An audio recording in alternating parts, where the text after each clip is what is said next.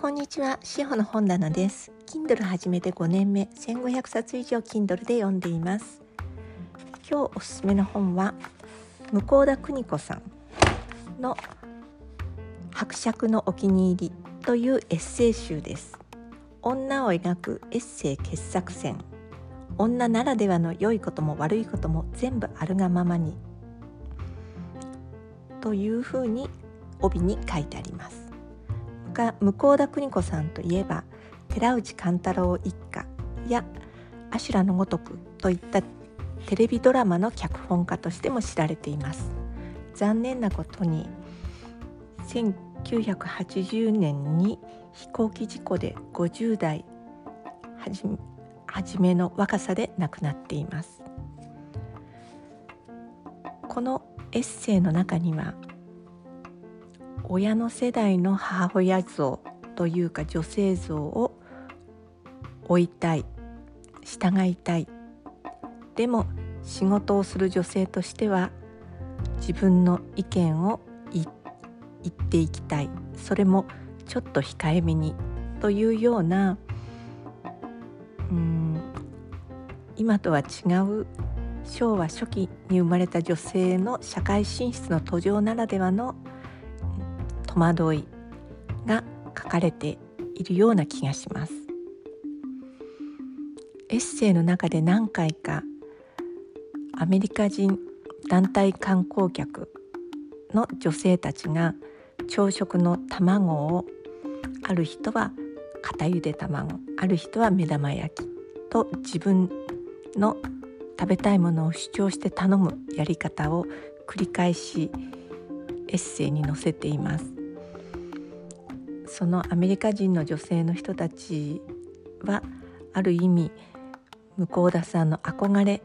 の存在だったのかなと私は思っています。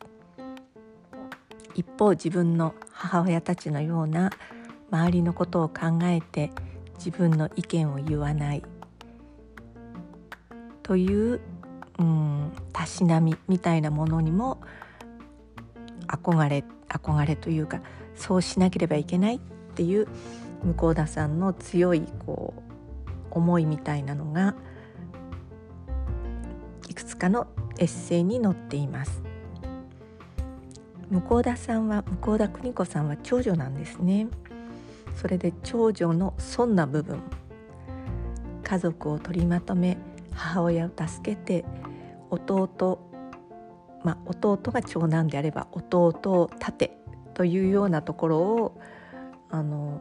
このエッセイ集最後に一つ「くるみの部屋」という小説短編が含まれています。その中でも主人公の桃子はあたかも向田さん自身のようにちょっとそんな役回りをしています。この短編集が加わることでエッセイ集では書けなかった向田さんの思いが伝わってくるように思います。もし世代の上の女性がどうしてこうなんだろうあるいは自分の母親と意見が合わない、うん、イライラしてしまうどうしてあの言いたいことを言ってくれないで後でちょっと不満を言うとかそういう、うん、年を年上の女性ならではのこう控えめなところとそれ優柔不断なところにイライラしている娘さんがいたらちょうど向田さんの世代かもうちょっと下の世代だと思うので読んでみほしいなと思います。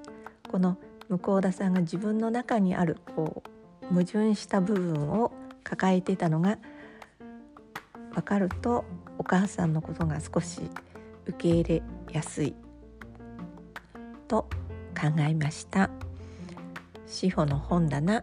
今日は向田邦子さんのエッセイ集を紹介しました。